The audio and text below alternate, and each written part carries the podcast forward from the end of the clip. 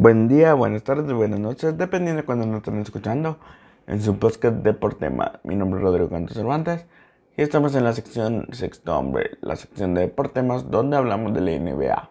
Y bueno, aquí comenzamos. Estamos dando seguimiento a Juan Toscano. Juan Toscano lamentablemente en el partido que sostuvo ayer Golden State contra los, contra los Washington Wizards, el mexicano no fue requerido por Steve Kerr y no jugó. Bueno, ya que hablamos de eso, hay que ver.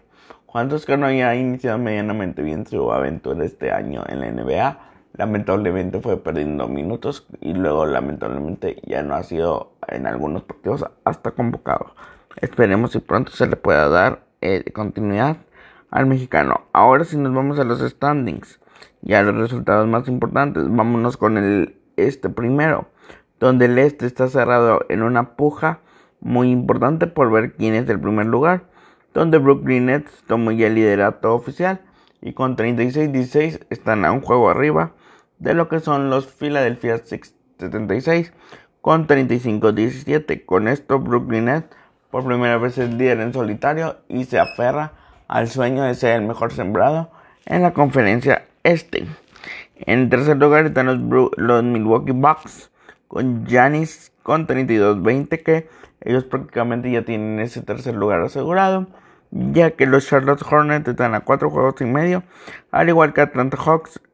La otra vez habíamos dejado Atlanta Hawks en un cuarto lugar y ahora lo, lo está en un quinto lugar por el porcentaje de victoria de Charlotte que tiene 27-24 lo que crea un porcentaje de 529 sobre un 25, 28, 25 con un porcentaje de 528 28 de los Atlanta Hawks.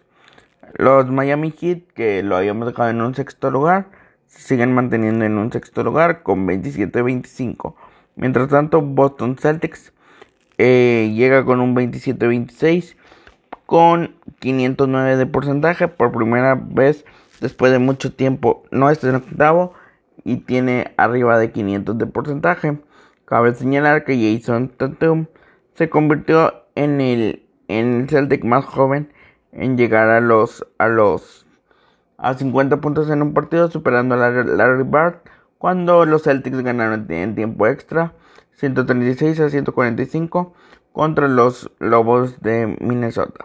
También rescatar que por ejemplo los los Bucks ayer perdieron contra los Hornets. Estos Hornets Parece que pueden ir en serio medianamente. Si alguien se descuida, eh, pudieran. Aunque sí creo que ya está complicado que puedan alcanzar a los Bucks.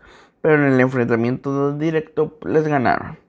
Y los New York son, eh, Knicks son los únicos equipos, el único equipo del este que está clasificado con marca perdedora 26-27 a un juego y medio de lo que son los Pacers de Indiana con 24-27. Veremos a ver qué pasa. Pero sí, los Knicks son el único equipo de los ocho clasificados que está con marca perdedora. Ahora sí nos vamos al oeste. Utah Jazz sigue dominando como lo ha venido dominando toda esta temporada. Con un 750 de porcentaje. 39 victorias, solo 13 derrotas. Los, los son de Phoenix, pese a que los Utah Jazz están intratables recortaron la distancia de, dos, de tres juegos a dos juegos y medio y están con 36-15.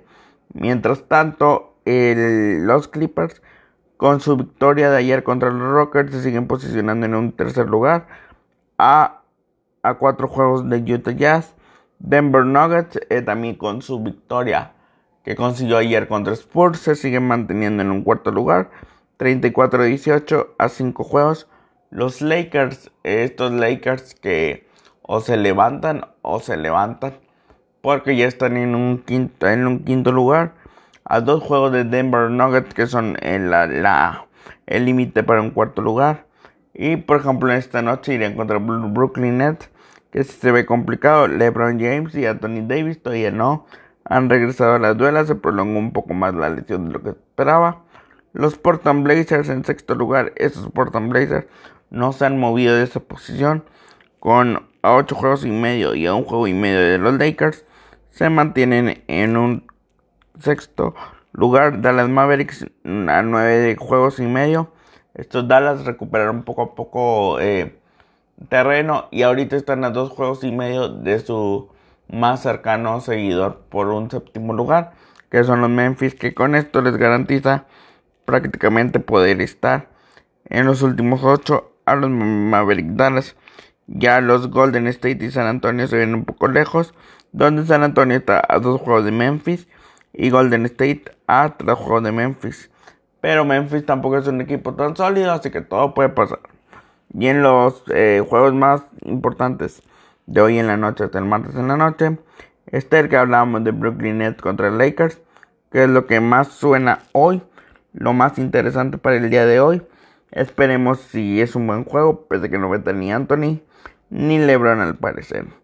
En un partido interesante para mañana es lo que Denver y Celtics nos tendrán que entregar. El, el tercer lugar, eh, perdón, el séptimo lugar del este contra el cuarto lugar del oeste. En otro duelo medianamente interesante es lo que Heat, sexto lugar del, del este se va a enfrentar al sexto lugar del oeste, los Portland Blazers. Entonces también entre sextos nos vemos el lunes en, la cartelera.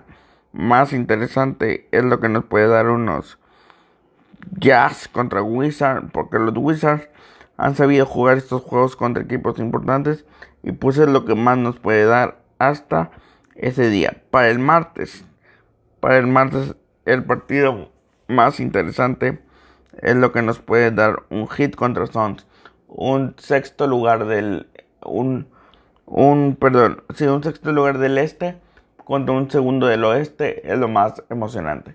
Y bueno, con esto termina Sexto Hombres y Ganada Deporte Más en su YouTube con el mismo nombre. Muchas gracias. Nos oímos hasta una siguiente edición del podcast. Del podcast. Gracias. Adiós. Dios los bendiga.